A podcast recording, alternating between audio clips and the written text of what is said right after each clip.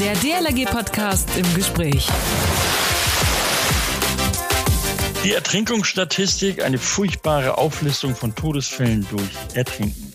Die sommerliche Zwischenbilanz dieser tragischen Unglücksfälle haben wir vorgestern der Öffentlichkeit in Berlin präsentiert. In den ersten sieben Monaten dieses Jahres sind bereits 184 Menschen ertrunken. Warum kommt es immer wieder zu diesen dramatischen Fällen? Genau darüber spreche ich jetzt mit Alexander Paffrath, dem Leiter Einsatz der DLRG, hier im DLRG-Podcast im Gespräch. Moin, hallo, Servus, Grüß Gott oder auch mein schlichtes Tag auch. Mein Name ist Achim Wiese, es ist Sonnabend und wo sitze ich? Genau, in meinem DLRG-Studio. Und euer Platz, wo auch immer, überall auf der Welt. Nur eines ist wichtig, Hauptsache ihr habt uns abonniert bei iTunes, Spotify und Co. Oder ihr hört uns direkt von unserer Website dlrg.de slash podcast. Vergesst eure Kommentare nicht und vergesst auch nicht in den Einstellungen zu vermerken, dass ihr eine Push-Nachricht bekommt, nämlich genau dann, wenn ich aktuell in eure Ohren will. Heute bei mir der Leiter Einsatz der DLRG, Alexander Paffrath. Er kennt sich aus, ist selber immer noch aktiv, zum Beispiel im zentralen Wasserrettungsdienst an der Küste. Moin Paffi. Moin Avi.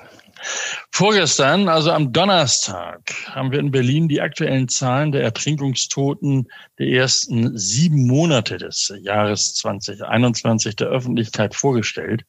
Es sind 184 Menschen ertrunken und hinzu kommen die bis jetzt gemeldeten 183 Menschen, die durch das Hochwasser im Juli im Wasser ums Leben gekommen sind. Was geht dir durch den Kopf, Puffy, wenn du diese Zahlen hörst?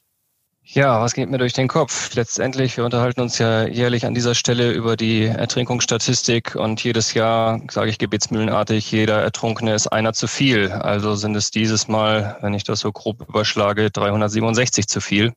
Und ähm, ja, die Hochwasserlage, die haben wir natürlich alle jetzt noch ähm, akut vor Augen, weil es ja gerade erst zurückliegendes Ergebnis ist und noch immer nicht mhm. klar ist, ob das tatsächlich auch die endgültigen Zahlen sind, die uns da erschreckenderweise erreichen. Ähm, aber auch ansonsten sind die Ertrinkungszahlen ähm, ja stabil, könnte man sagen. Ähm, sind ja ein paar weniger als im letzten Jahr im Vergleichszeitraum. Ja, und trotzdem für uns keine gute Statistik. Auf das Hochwasser kommen wir noch zu sprechen. Du sagtest es eben selbst, also es sind vier weniger als im vergangenen Jahr, also eher stabil die Zahl. Ähm, das ist doch zunächst mal erfreulich, oder nicht? Ja, wie gesagt, also vor dem Hintergrund, dass wir eigentlich den, den Anspruch haben, ähm, möglichst jeden Ertrinkungsfall zu verhindern, ist das für mich nicht erfreulich. Ähm, klar, vier weniger, aber was ist vier weniger? Das ist der Tropfen auf den heißen Stein. Ähm, kann vom blanken Zufall abhängen, dass jetzt mhm. tatsächlich mhm. dieses Mal vier weniger getroffen hat als äh, im Jahr zuvor. Und ich mag mir nicht ausmalen, wenn wir jetzt, wir haben seit Wochen eine etwas durchwachsene Wetterlage, wenn wir jetzt tatsächlich auch noch äh, ja, den Vergleich hätten, dass wir wirklich wieder so einen, so einen Top-Sommer hätten, wie beispielsweise 2019, ähm, ja, wo wir dann mit den Zahlen wären. Weil eins ist klar, es hat sich nicht viel geändert seit dem letzten Jahr. Wir haben nach wie vor ähm, den Eindruck von Corona, wir haben nach wie vor die äh, Schwimmbäder, die teilweise stark runterreglementiert sind ähm, und dementsprechend ist die Ausgangslage eigentlich eine ähnliche, nur dass eben die Wettersituation aktuell vielleicht nicht so zum Baden einlädt. Mhm. Aktuell tatsächlich nicht, aber schauen wir mal auf den Juni. Da sind 76 Menschen ertrunken, 30 mehr als im Vorjahr. Warum ist das denn immer so? Boah, 30 mehr und das in einem Monat. Das äh, bestätigt ja eigentlich schon mal meine Annahme von gerade. Das heißt, wenn wir jetzt tatsächlich auch im Juli oder August tolles Wetter hätten, dass vermutlich diese tragische Statistik ähm, dann doch wieder ins, ins äh, ja, Schlechte weiter abdrehen würde. Ähm, warum ist das so? Ja, wie gesagt, ähm, gerade dieses Jahr ist es so, die Menschen konnten sich einfach kaum vorbereiten. Den ganzen Winter waren die Schwimmbäder zu, man konnte kaum schwimmen gehen und dementsprechend hapert an der Fitness. Und was passiert dann? Dann ist plötzlich ab Mai wieder Urlaub möglich. Die Leute strömen an die Küsten. Habe es vorgestern noch in den Lübecker Nachrichten gelesen. Die Ostholstein ist ausgebucht bis Ende August. Die Leute suchen nach Erholung, das vor allem im Inland, strömen an die Küste und dann in einem Monat wie Juni tolles Wetter, ab ins Wasser. Ähm, ja, dann ist es eigentlich stumpf die Selbstüberschätzung, die dann dazu führt, dass der ein oder andere eben nicht mehr lebend rauskommt. Mhm. Du bist Leiter Einsatz der DLRG im Präsidium. Und was glaubst du, warum im im Binnenland immer wieder so viele Menschen ertrinken. 90 Prozent sind es jetzt. Allein in Flüssen und Seen sind von den 185 139 ertrunken. Ist das Binnenland gefährlicher als die Küste? Das Binnenland ist nicht grundsätzlich gefährlicher an die Küste, aber vielleicht ist zum einen an der Küste ein anderer Respekt da, weil da sehe ich je nachdem die Gefahr oder zumindest die vermeintliche, wenn ich da hohe Wellen an den Strand schlagen sehe. Und zum anderen führe ich es ganz klar darauf zurück, ähm, wie soll es als Leiter für den Einsatzbereich auch anders sein, dass es wahrscheinlich insbesondere die unbewachten Badestellen im Binnenbereich sind. Wir haben an den Küsten äh, Deutschlands das äh, ja, mit am besten organisierte flächendeckende Netz an bewachten Badestellen oder nahezu flächendeckende Netz an bewachten Badestellen. Das lässt sich natürlich im Binnenbereich an den vielen Seen und Flüssen ähm, so nicht sicherstellen. Und ähm, ja, insbesondere die Flüsse äh, mit ihren Strömungen bergen natürlich Gefahren, ähm, die für den einen oder anderen Erholungssuchenden kaum ähm, ja, objektiv wahrnehmbar sind. Mhm, mhm. Warum sind Flüsse denn zum Beispiel so gefährlich? Denn dort ertrinken ja auch immer, immer wieder, gerade so im Rhein beispielsweise, die Menschen, insbesondere auch Kinder. Ja, weil wir an den, an den Flüssen einfach Strömungen haben, mit denen die Menschen nicht rechnen. Ähm, an einem schönen Sommertag im Rheinufer, Köln, Bonn, irgendwo so dieser Bereich beispielsweise, den kann man sich jetzt mal vor Augen holen.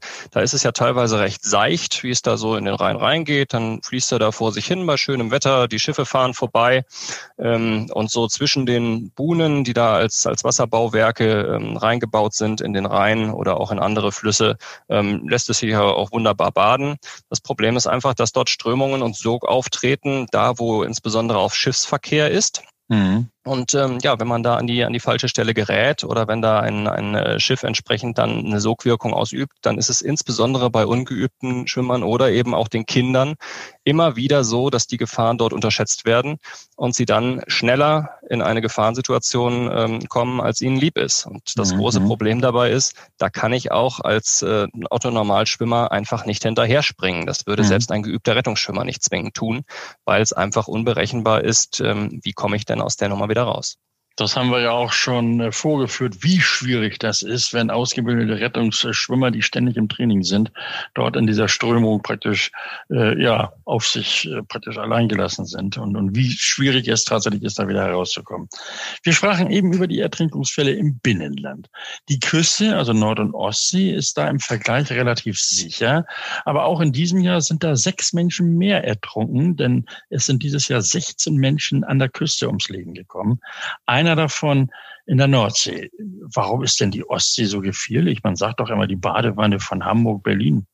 Also das kann man jetzt anhand dieser Zahlen sicherlich nicht äh, valide sagen, dass da jetzt das eine gefährlicher ist oder das andere gefährlicher ist. Man hat natürlich bei der Nordsee immer so ein bisschen das, das große tosende Gewässer mit der Verbindung zum Ozean vor Augen, ähm, mit den Tiden, mit, mit Prielen, wo Gefahren von ausgehen. Ähm, letztendlich sind beide Gewässer mehr oder minder gleich gefährlich oder eben auch nicht beherrschbar durch, äh, durch den Menschen. Also Strömungen können aller Orten auftreten. Ähm, auch an der Ostsee gibt es äh, Strandabschnitte, wo wir jedes Jahr wieder ähm, Todesfälle verzeichnen, weil es einfach durch äh, Wind- und Wettereinflüsse, die dort vorherrschen, äh, sehr gefährlich ist.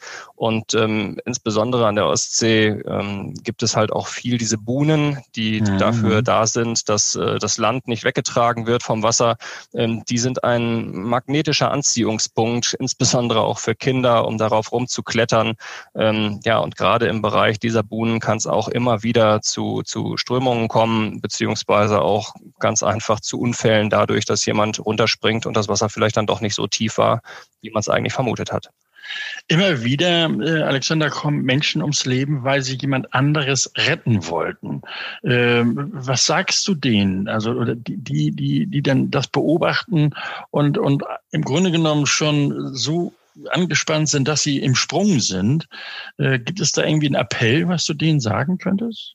Ja, grundsätzlich muss man es ja positiv bewerten, wenn die Menschen noch die Zivilcourage zeigen, tatsächlich in einer Notsituation zu helfen. Das Problem an der Sache ist einfach, dass viele dabei ihre eigenen Fähigkeiten ähm, vollkommen überschätzen. Ähm, nicht umsonst ist die Ausbildung zum Rettungsschwimmer eine ähm, lange Ausbildung, die auch ein äh, kontinuierliches Training erfordert.